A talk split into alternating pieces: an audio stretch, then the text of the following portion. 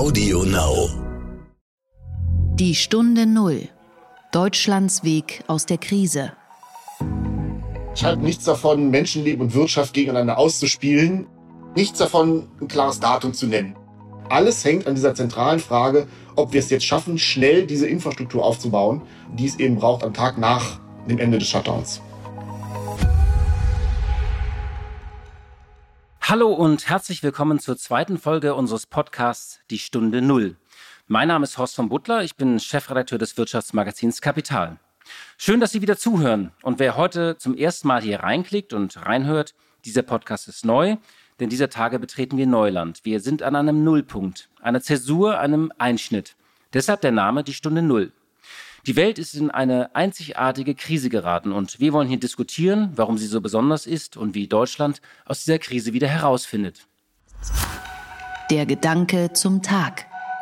Also ich möchte heute mal über diese Atemschutzmaskenpflicht reden. Ja, das ist ja ein Wort, das wir jetzt lernen müssen. Atemschutzmaskenpflicht. Aber ich glaube, das lernen wir bestimmt leicht. Wir haben ja auch Begriffe wie Steuervergünstigungsabbaugesetz und Grundstücksentwässerungsanlage kreiert. Als erste Stadt hat jetzt Jena in Thüringen angekündigt, eine Pflicht für Atemschutzmasken einzuführen. Das führt zunächst zu zwei Fragen. Angeblich sollen diese Masken doch gar nichts bringen und zweitens gibt es doch davon gar keine mehr oder nur für 500 oder 1000 Euro auf eBay. Trotzdem sollen sie jetzt Pflicht werden. Und der Bürgermeister von Jena hat in einem Interview mit dem Spiegel gesagt, wir meinen es ernst. Wir wünschen uns, dass mit unserer neuen Allgemeinverordnung ein neues Bewusstsein in die Bevölkerung getragen wird. Die Stadt hat extra einen Vertrag mit einer lokalen Näherei abgeschlossen, die nun eifrig Masken näht. Und wer keine bekommt, der soll sich halt selbst eine nähen. Die Pflicht soll in Stufen eingeführt werden. Erst in einigen Berufen wie Physiotherapeuten, in Altersheimen und in der Pflege. Dann im Einzelhandel und Nahverkehr. Bundesgesundheitsminister Jens Spahn hat ja gesagt, dass er keine Maskenpflicht bundesweit einführen möchte. Und Markus Söder, der ja eigentlich den Takt hier vorgibt, möchte auch keine. Österreich wiederum ist für ein Vermummungsgebot. Ich sage es mal so, es ist schon eine Ironie, dass ein Teil dieser Pandemie ursprünglich durch den Karneval in Deutschland beschleunigt wurde. Traditionell ja eher ein Fest, bei dem man Masken und auch Kostüme trägt. Aber im Ernst, wenn diese Masken nichts bringen, warum tragen denn in Asien fast alle Menschen dauernd diese Masken? Es geht offenbar nicht darum, dass sie 100% Schutz bieten, sondern um den psychologischen Effekt. Erstens fassen wir uns nicht mehr dauernd ins Gesicht. Das tun wir ja angeblich ein paar hundert Mal pro Tag. Und zweitens husten und niesen wir nicht mehr wild in der Gegend herum. Ich wäre manchmal froh, wenn ich eine hätte, aber ich habe keine mehr bekommen. Oder wie es in Jena heißt, jede Maske ist besser als keine Maske. Wenn ich mir so manche Fahrt in der Berliner S-Bahn vorstelle, dann wären Masken auch schon vor Corona ein Segen gewesen. Aber ich finde noch etwas anderes. Alles, was derzeit möglich ist und irgendwie hilft, sollte geprüft werden. Freiwilligkeit ist natürlich immer besser als eine Verordnung. Aber ehrlich gesagt, wie viel ist derzeit noch freiwillig? Alles ist besser als ein Shutdown und dass wir zu Hause auf dem Sofa sitzen und dafür unmaskiert bleiben. Die Stunde Null. Das Gespräch. Ein Exit aus dem Shutdown müsse spätestens Ende April erfolgen. Dann müssen die Fabriken wieder hochfahren, sonst drohe ein irreparabler Schaden.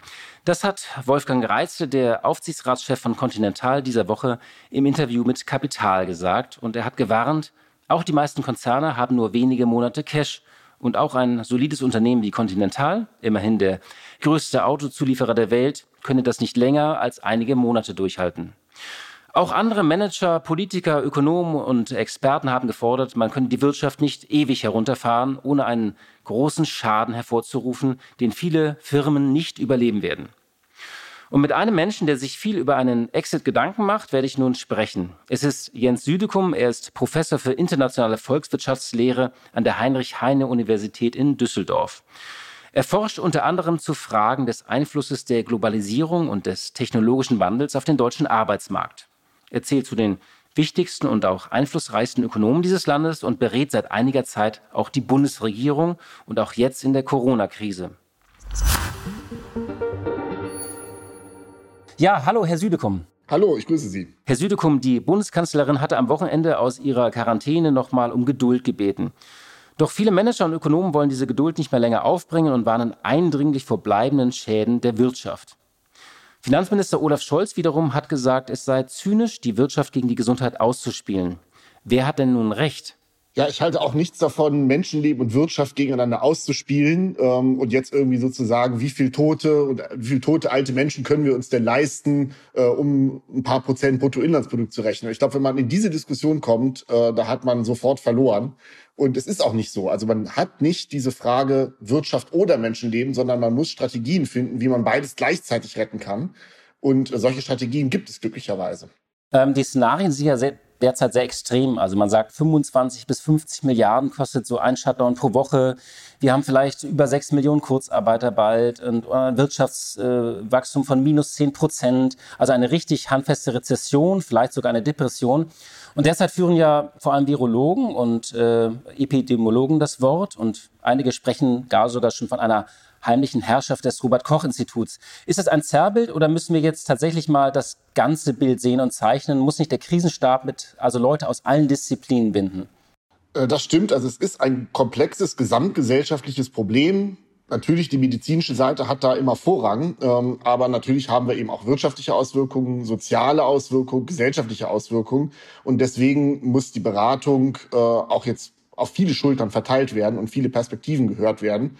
Ähm, da ist sicherlich auch noch ein bisschen Nachbesserungsbedarf, denn äh, zum Beispiel Ökonomen wurden sehr intensiv gehört, als es jetzt äh, um die Details äh, ging, dieser Liquiditätsbazooka und äh, der wirtschaftspolitischen Programme im engeren Sinne. Aber bei dieser großen Frage, äh, wie gestalten wir eigentlich den Shutdown und unter welchen Bedingungen können wir die Wirtschaft wieder hochfahren, da findet aus meiner Sicht noch ein bisschen zu wenig interdisziplinärer Diskurs statt.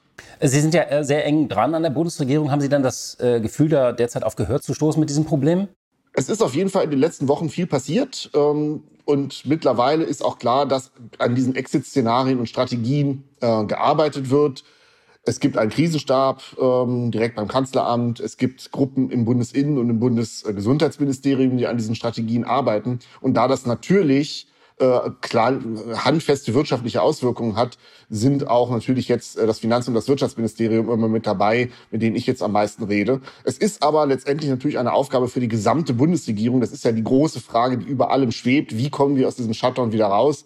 Und deswegen ähm, muss dieser Diskurs und dieser interdisziplinäre Diskurs eben jetzt auch äh, noch weiter verstärkt werden.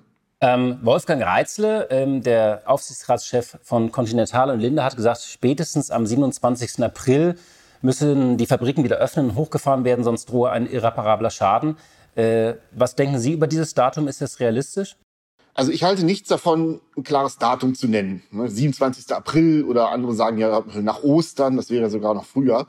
Man muss Bedingungen äh, nennen, ab wann ein Hochfahren der Wirtschaft wieder möglich ist.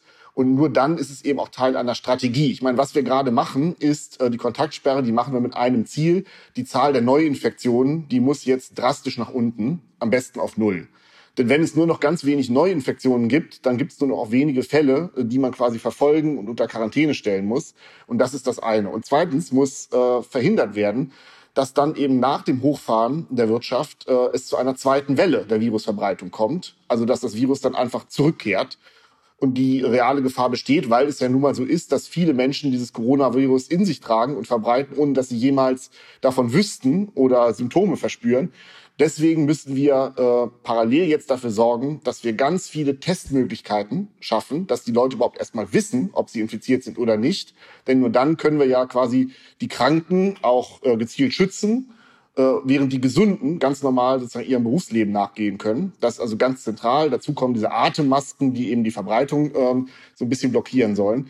Das heißt, was wir jetzt gerade machen, ist die erste Phase einer Strategie. Jetzt geht es darum, die Zahlen nach unten zu kriegen. Und dann kommt die zweite Phase. Und die zweite Phase ist eben, wo wir dann langsam wieder hochfahren können mit der Wirtschaft, weil wir die Virusverbreitung unter Kontrolle gebracht haben und weiterhin auch langfristig unter Kontrolle halten können, so lange bis irgendwann mal dann ein Impfstoff gefunden ist. Und wann diese Bedingungen erfüllt sind, äh, das kann man jetzt nicht sagen, das wird am 27. April äh, der Fall sein. Und deswegen halte ich überhaupt nichts davon, solche Termine in den Raum zu stellen, sondern wir müssten klar definieren, wann sind die Bedingungen vorhanden, sodass wir jetzt loslegen können. Also wann sind die Zahl der Neuinfektionen weit genug unten und wann ist die Infrastruktur mit Tests und Masken parat, dass wir das flächendeckend einsetzen können. Und je schneller das der Fall ist, umso besser. Testen, testen, testen, das ist so ein Mantra, das gesagt wird, das wird verbunden oft mit einem Beispiel. Also Südkorea, die haben das so gemacht. Können wir denn die Kapazitäten, also die Testkapazitäten wirklich so schnell hochfahren? Weil wir müssten dann ja mehrere hunderttausend Tests wahrscheinlich pro Tag oder vielleicht pro Woche dann viele Millionen Tests auch durchführen. Ja, das ist genau exakt die Schwierigkeit. Äh, erstmal hat Südkorea gezeigt, dass man diese erste Phase des Shutdown, ja, also wo man wirklich äh, sagt, man macht alles, um die Zahl der Neuinfektionen nach unten zu bringen, dass die nicht ewig dauern muss. Also das hat Südkorea in drei bis vier Wochen geschafft. Und das ist ja schon mal eine gute Nachricht, dass das geht. Und dann ist es eben, genau wie Sie sagen, kritisch mit den Testmöglichkeiten und den Artenschutzmasken. Das Problem ist jetzt, äh, wir wollen Südkorea imitieren, aber momentan will so ziemlich jedes Land auf der Welt Südkorea imitieren. Auch die USA zum Beispiel. Das heißt, der Weltmarkt äh, für Artenschutzmasken und für diese Tests, ja, der ist natürlich komplett überhitzt. Die Bundesregierung, nach meinen Informationen, tut alles, um quasi auf diesem Markt noch zum, zum Zuge zu kommen und zu kaufen. Aber es wird nicht gehen, ohne dass wir äh, notfallmäßig auch im Inland versuchen, so viel wie möglich davon zu produzieren. Und viele Unternehmen sind da ja dran. Ja? Also bei den Atemschutzmasken stellen etliche Textilunternehmen die Produktion jetzt um. Bei den Beatmungsgeräten für die Intensivstationen, da sind jetzt Automobilhersteller und Staubsaugerhersteller, die jetzt Pumpen herstellen. Und bei diesen Tests, die werden eben auch in Deutschland äh, teilweise produziert. Da haben eben viele Unternehmen gesagt, äh, sie gehen da jetzt rein, auch letztendlich aus betriebswirtschaftlichem Interesse. Man macht das ja nicht sozusagen äh, nur aus, aus, aus Gutmütigkeit und Freiwilligkeit, sondern ähm, das ist jetzt natürlich auch ein Geschäftsmodell, weil eine riesige Nachfrage nach diesen Gütern ist. Und ich denke, da muss der Staat jetzt auch wirtschaftspolitisch für sorgen, dass er sagt, ich brauche Tests, ich brauche Masken und ich kaufe die äh, zu einem sehr attraktiven Preis und äh, zu unbegrenzten Mengen, sodass eben auch wirklich ein Anreiz besteht für die Unternehmen, äh, da massiv reinzugehen in diese Geschäftsmodelle. Ist ja auch besser, dass äh, irgendwas produziert wird, äh, als wenn eine Fabrik äh, völlig leer steht. Dann wird immerhin dann noch Atemschutzmasken oder Beatmungsgeräte produziert. Ich möchte vielleicht mal auf eine zweite Idee kommen. Äh, das ist es, wenn wir das Land in irgendeiner Form wieder öffnen, nennen wir mal kein Datum, äh, dass man ältere Menschen oder die Risikogruppen, also Menschen über 65 oder 70 Jahre, dass sie noch weitere Monate in einer Art Quarantäne bleiben. Was halten Sie davon? Ist das denn realistisch? Hm. Also ich bin immer etwas zurückhaltend, dass ich jetzt als Ökonom mich quasi zu so Detailfragen äh, der Epidemiologie äh, äußern soll, weil das ist nicht mein Fachgebiet. Insofern kann ich das schwer einschätzen. Ich lese natürlich auch viel zu diesen Vorschlägen. Ähm, aber mir leuchtet es eben ein, dass man sagt, wenn wir diese Testkapazitäten haben, dann geht es ja darum zu gucken, wer ist gesund und wer ist aktuell infiziert und wer war schon infiziert und ist jetzt immun die Tests, die können ja dann im Prinzip diese Information für jeden Menschen äh, bringen, ob er nun jung ist oder alt. Und es geht darum, im Kern, für mich als Ökonomen darum, dass Leute, die gesund sind oder immun, von denen keine Gefahr ausgeht, dass die eben so weit wie möglich eben äh, ihrem Arbeitsleben ganz normal wieder nachgehen können und auch konsumieren können, ins Restaurant gehen können und so weiter, während man die Kranken gezielt äh, schützt. Und ob man deswegen jetzt alle alten Menschen in so einen Fort Knox einsperrt, ähm, das weiß ich nicht, ob das angemessen ist, ob das eine sinnvolle Maßnahme ist. Das müssen letztendlich ähm, die Epidemiologen nachweisen, dass das eben eine zielführende Maßnahme ist, weil natürlich ist das schon ein ziemlich krasser Eingriff in die Bürgerrechte und es müsste eben verhältnismäßig sein. Aber normal, da kann ich nochmal, da kann ich mir als Ökonom jetzt nicht anmaßen, dass ich das weiß. Ja, ähm, das ist letztendlich eine Frage für andere Fachgebiete, die da sozusagen äh, stärker mit befasst sind. Ähm, diskutiert wird ja auch so dass das Tracing oder Tracking über eine App, dass man zum Beispiel seinen Standort mitteilt oder dass dann Kontakte informiert werden können über Infizierte oder dass einem gesagt wird, dass man vielleicht in einem Gefährdungsgebiet ist. Ähm, das sind ja auch sehr viele Pläne und da, das hat natürlich die Datenschützer auf den Plan gerufen und da sagen wiederum jetzt einige, der Schutz der Gesundheit sei nicht wichtiger als der Datenschutz. Also noch so eine Güterabwägung wie bei der Wirtschaft. Äh, was ist da äh, Ihre Position oder was glauben Sie, was die Bundesregierung derzeit überlegt? Ja, ich glaube natürlich, dass es so ein Modell ja, mit ähm, starker persönlicher Überwachung in Europa, noch in Deutschland jetzt äh, auf weit weniger Akzeptanz stößt als zum Beispiel in China, ja, äh, wo die Menschen ja sowieso damit leben, ja, mit so einer Art staatlichen Überwachung. Das heißt, da gilt eigentlich das, was ich auch gerade zu den ähm, ähm, Tests und so weiter und, und der Isolation der älteren Bevölkerung gesagt habe. Das ist auch wieder etwas, das ist für mich schwer zu entscheiden als Ökonom. Da geht's letztendlich vom Kern wieder um das Prinzip der Verhältnismäßigkeit. Man sollte das machen, äh, nur dann, wenn es eben wirklich auch was bringt ja, und wenn es äh, verhältnismäßig und zielführend ist. Ob das wirklich so ist, äh, kann ich schwer beurteilen. Da sind dann wieder ITler vielleicht auch gefragt, die dann auch unterschiedliche Modelle von solchen Tracing-Modellen auch äh, entwickeln können, wo sozusagen der, die Persönlichkeitsrechte stärker geschützt sind. Ähm, also nochmal, ich glaube, das sollte man eben sich genau überlegen und nur dann machen, wenn äh, ja, der, der Nutzen davon in einem guten Verhältnis zu den Kosten steht. Ja, wie könnte es denn genau aussehen, wenn die Wirtschaft wieder hochgefahren wird? Das geht ja nicht so auf Knopfdruck, dass man einfach irgendwo einen Schalter anmacht und dann ist die Wirtschaft wieder auf Volllast und auf 100 Prozent. Ähm, wie könnte sowas überhaupt aussehen? Wäre das denn so ein Teil hochfahren oder was wären da auch Empfehlungen ähm, aus, aus wissenschaftlicher Sicht, wie man da vorginge? Ich glaube auch, also es ist naiv zu glauben, dass man sagt, am Tag X, welcher Tag das nun auch genau ist, da sind wir sozusagen wieder zurück äh, im Stadium vorher. Äh, es wird kontrolliert sein und man muss dann eben gucken, welche Maßnahmen sind äh, so, dass sie hohe wirtschaftliche Nutzen haben, aber die medizinische Gefahr, die davon ausgeht, dass die sehr gering ist. Und ähm, das deutet sich ja jetzt schon an, dass jetzt zum Beispiel diese Frage der Schul- und äh, Kita-Schließungen wahrscheinlich ziemlich früh kommt, dass man sagt, das wird aufgehoben und die Schulen machen wieder auf und die Kitas machen wieder auf. Ganz einfach, weil man eben ja auch nicht ewig äh, Beschäftigte in der Kinderbetreuung binden kann. Ne, das ist mittlerweile, wenn man mit Unternehmen spricht, eins der zentralen Probleme. Die sagen, wir haben jetzt nicht Problem, dass äh, nicht Teile aus China ankommen, sondern unser größtes Problem sind Teile aus Italien, die nicht ankommen und Mitarbeiter, die nicht zur Arbeit kommen, weil die ihre Kinder betreuen müssen. Also ich glaube, das kommt relativ äh, weit vorne ähm, Bundesligaspiele und Großkonzerte, die die Epidemiologen sogenannte Superspreader-Events nennen, also wo einfach äh, auf einen Schlag sich sehr viele Leute sehr eng aufeinander hocken und sich eben praktisch ideale Bedingungen für so eine Virusverbreitung und Ansteckung finden, die werden wahrscheinlich noch längere Zeit äh, verboten sein müssen. Und alles andere liegt letztendlich ähm, in der Mitte. Aber je besser die Testinfrastruktur funktioniert, je mehr Atemschutzmasken wir haben, desto mehr und äh, schneller können wir eben auch mehr Bereiche der Wirtschaft wieder hochfahren, dass dann eben auch Restaurants und normale Geschäfte im, im Prinzip wieder aufmachen. Alles hängt an dieser zentralen Frage, ob wir es jetzt schaffen, schnell diese Infrastruktur aufzubauen, ähm, die es eben braucht am Tag nach dem Ende des Shutdowns.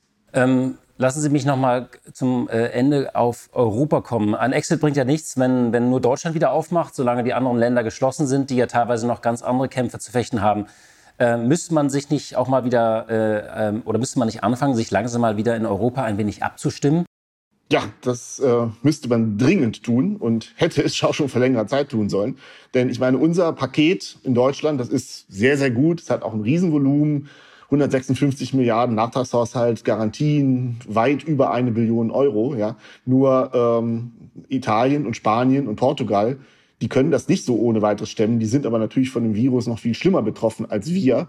Und wenn die nicht wieder auf die Beine kommen äh, und langfristig sozusagen unter diesem Virus zusammenbrechen, dann ist das natürlich auch ein Riesenproblem äh, für die deutsche Exportindustrie. Denn das ganze deutsche Wirtschaftsmodell hängt ja eben auch an Absatzmärkten und Exportmärkten. Insofern haben wir ein ureigenes Interesse daran, ähm, dass letztendlich dieses Problem in ganz Europa gelöst wird.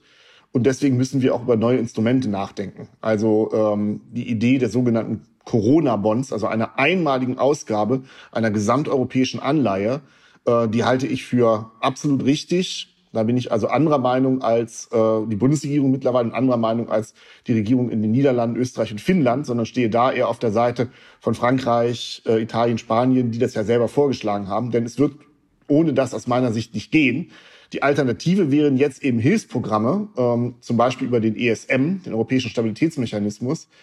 Das wird aber aus meiner Sicht nicht reichen, denn äh, Italien ist schon sehr hoch verschuldet, 133 Prozent äh, Schulden bezogen aufs Bruttoinlandsprodukt. Da kann man jetzt ewig lamentieren, warum das denn so hoch ist und warum man in der Vergangenheit so viele Fehler gemacht hat und so. Aber das ist jetzt nicht die Frage, um die es jetzt geht. Es geht jetzt darum, wie Italien aus der Krise wieder rauskommt. Und wenn wir jetzt sagen, Italien muss das selber stemmen, und über eigene nationale Verschuldung, gegebenenfalls unterstützt durch den ESM, dann ist dieser Schuldenstand irgendwann bei 150, 180, 200 Prozent des BIP. Und irgendwann wird das nicht mehr funktionieren. Dann werden die Märkte sehr nervös und dann ähm, wird Italien von den Kapitalmärkten den Zugang abgeschnitten bekommen. Und dann haben wir im Prinzip aus der Corona-Krise die nächste Euro-Krise. Äh, und das ist wirklich das Letzte, was wir jetzt gebrauchen können. Deswegen wäre es besser, jetzt gesamteuropäisch äh, zu handeln. Und es geht ja nicht darum, jetzt quasi in dieses Euro-Bond-Modell einzusteigen für alle Zeiten, äh, das ja zu Recht auch kritisch gesehen wird, sondern jetzt eben zu sagen, es ist eine akute Krise und die muss jetzt akut so gesamteuropäisch gelöst werden. Und dafür ist eigentlich dieses Modell der einmaligen Corona-Bonds aus meiner Sicht genau das Richtige. Und es gibt auch historische Vorbilder dafür. Welche sind das? Ja, in den 70er Jahren, als es die Ölkrise gab, hat äh, die Europäische Gemeinschaft genau so reagiert und hat eine Gemeinschaftsanleihe ausgegeben, weil das auch ganz Europa getroffen hat. Äh, das heißt, es gibt historische Vorbilder und, und denen sollten wir uns jetzt orientieren. Ja, vielleicht noch mal ganz kurz äh, für unsere Zuhörer. Also normalerweise ist es so, jedes äh, Land verschuldet sich äh, alleine und begibt äh, Anleihen alleine. Also Deutschland begibt eine Bundesanleihe und Italien für sich selbst. Und die Idee der Corona-Bonds ist es, dass man eben eine Anleihe für ganz Europa äh, begibt, also sich gemeinsam verschuldet. Und die Ängste der Deutschen sind, die kommen noch so aus dieser Euro, äh, aus der Euro-Krise vor äh, sieben, acht Jahren, dass praktisch ähm, man dann haftet für alle Schulden für äh, Italien. Aber Sie sagen, wenn ich Sie richtig verstanden habe, das ist eine einmalige Situation und man sollte das begrenzen, also nicht eine generelle Debatte, sondern man sollte das nur für die Krise, also das Geld, was jetzt für diese Krise ausgegeben werden muss, dass man dafür gemeinsam haftet. Habe ich Sie da richtig verstanden? Genau so. Also die generelle Diskussion über Eurobonds, wenn wir das quasi permanent so machen würden, ähm, das würde dann eben genau diese Befürchtung haben, dass dann, ähm, was dort aufgenommen wird an Schulden gesamteuropäisch, alles nach Italien und die Südländer fließt, äh, aber gehaftet wird und bezahlt wird aus Deutschland. Und da ist dann schwingt ja immer so dieses mit, dass wir dann letztendlich der deutsche Steuerzahler ähm, Italien finanziert. Ja, aber hier haben wir es jetzt eben mit einer einmaligen Sondersituation zu tun. Es geht nicht darum, generell Eurobonds einzuführen, sondern es geht jetzt um die einmalige Ausgabe von diesen Corona-Bonds. Ähm, denn wenn wir das so machen würden, dann wäre der Schuldstand eben in einer europäischen Institution. Ja, und äh, Italien würde eben Geld als Transfer bekommen und eben nicht äh, den Schuldenstand weiter erhöhen müssen. Und es würde ja nicht nur Italien Geld bekommen, sondern ganz Europa, also die, alle Länder der Eurozone würden ja daraus Geld bekommen, auch Deutschland, nämlich proportional quasi zum BIP-Anteil, äh, den Deutschland an, an Europa hat, würde Deutschland auch eben entsprechend Transfers aus diesen Corona-Bonds bekommen und könnte dieses Geld einsetzen. Es würden also auch die deutschen Staatsfinanzen geschont und der Schuldenstand in Deutschland würde nicht so weit steigen, als wenn wir das jetzt alles alleine machen müssen. Aber es wäre für Italien und für Spanien ähm, eben deutlich attraktiver, das so zu machen, äh, denn so können sie Geld ausgeben, ohne Angst zu haben, dass sie eben praktisch ihren Schuldenstand weiter erheben, anheben müssen ähm, und praktisch demnächst die Investoren ihnen den Zugang abschneiden. Denn dann ist ihm die große Gefahr, dass diese Corona-Krise letztendlich das gesamte Land und damit dann den Euro in den Abgrund äh, stürzt. Und das wäre eine Rückkehr der europäischen Verschuldungskrise, die wir ab 2010, 2011 ja schon mal hatten. Und das möchte niemand. Zum Schluss vielleicht noch eine Frage. Lassen Sie uns mal ganz kurz die Augen schließen und in den Juni oder Juli schauen. Sehen Sie sich da persönlich noch im Homeoffice oder mit Ihrer Familie in Südfrankreich? Also, im Homeoffice sehe ich mich hoffentlich nicht mehr. Ich hoffe, dass ich dann wieder äh, zu meinem Lieblingsitaliener um die Ecke gehen kann. Auch, dass der sozusagen überlebt und, und durchhält. Äh, ich sehe mich nicht äh, auf großen Konzerten und in Bundesligastadien. Ich sehe mich durchaus im Urlaub in Süditalien, ähm, wenn ich davon ausgehen kann, dass eben im Prinzip auch dort das Notwendige getan wird, um die Virusverbreitung äh, zu blocken. Ja, ähm, und das schafft Italien nur, wenn es eben auch die finanziellen Möglichkeiten hat. Da sind wir wieder bei den Corona-Bonds. Ja, da sehe ich mich, dass wir so halbwegs wieder beim Leben davor sind. 100 ähm, Prozent werden wir da noch nicht da sein. Und ich hoffe, dass dann eben auch langfristig äh, der, sozusagen dieser Corona-Schock nicht dazu geführt hat, dass wir zu grundsätzlichen negativen Veränderungen in der Gesellschaft irgendwie haben, die uns langfristig begleiten werden, sondern dass das Leben irgendwann, wann auch immer, halbwegs wieder da angekommen ist, wo es vorher mal war. Herr Siegelkom, vielen Dank, dass Sie sich äh, heute Zeit genommen haben. Vielen Dank für das Gespräch. Alles Gute. Vielen Dank. Ciao. So, wir haben uns überlegt, dass wir in jeder Folge in diesem Podcast immer noch eine gute Idee oder ein besonderes Projekt präsentieren und zu Wort kommen lassen. Irgendjemand, der gerade etwas macht, das in dieser Krise hilft und uns weiterbringt. Die gute Idee. Die gute Idee für den heutigen Mittwoch kommt aus der Autostadt Wolfsburg. Volkswagen stellt ab sofort Mitarbeiterinnen und Mitarbeiter mit medizinischer Qualifikation frei, wenn diese sich freiwillig im öffentlichen Gesundheitswesen engagieren. Das Gehalt wird dabei weiterhin von VW übernommen. Und Lars Nachbar, der Leiter Volkswagen Gesundheitswesen, erklärt uns jetzt die Motivation des Autobauers. In der Volkswagen AG gibt es für Mitarbeiterinnen und Mitarbeiter mit medizinischer Ausbildung, die gerne in Kliniken helfen wollen, die Möglichkeit, dies auch zu tun. Volkswagen zahlt die Gehälter, Mitarbeiterinnen und Mitarbeiter werden freigestellt, um ihre wichtige Arbeit leisten zu können. Warum wir das tun? Wir sind überzeugt, denn Krankenhauspersonal hierzulande braucht dringend Unterstützung und Volkswagen in guter Tradition möchte gerne helfen. Das passt zusammen und deshalb machen wir das ganz unbürokratisch möglich. Zum Schluss wollte ich noch Gedanken über den weiteren Exit anregen. Es heißt jetzt ja überall, wir wollten ein zweites Südkorea werden. Also testen, testen, testen und mit eiserner Disziplin im Alltag Abstand halten und uns ein wenig über das Smartphone überwachen lassen. Ich denke, wir müssen auch irgendwann aufhören, auf diese Corona-Infektionskarten zu starren. Auch ich habe das die vergangenen Wochen ohne Unterlass gemacht und erst war ich fasziniert, wie diese ganzen Daten gesammelt werden und dann war ich auch erschrocken, wie schnell die Zahlen größer wurden. In letzter Zeit aber habe ich mich gefragt, was diese täglichen Updates mehrmals am Tag noch bringen. Einerseits bleiben sie ja ein Blick in den Rückspiegel und andererseits haben wir wohl alle verstanden, dass wir vor einer Pandemie stehen. Und muss ich wirklich wissen, wie viel Infizierte es in Turkmenistan oder Guatemala gibt? In Turkmenistan gibt es übrigens noch keine gemeldeten Fälle. Ist klar. Am Anfang ging es darum, ein Bewusstsein zu schaffen für diese Gefahr. Das haben wir wohl alle verstanden. Wir sollten diese Zahlen natürlich weiter erfassen. Wir sollten sie nicht jeden Tag als Top-Meldung in der Tagesschau sehen. So, das war die zweite Folge von Die Stunde Null. Ich bin sicher, die Welt steht still, aber sie dreht sich auch weiter. Bleiben Sie gesund und bleiben Sie optimistisch. Ich bin Horst von Butler und sage Danke fürs Zuhören. Die Stunde Null. Deutschlands Weg aus der Krise. Dieser Podcast ist Teil der Initiative Gemeinsam gegen Corona.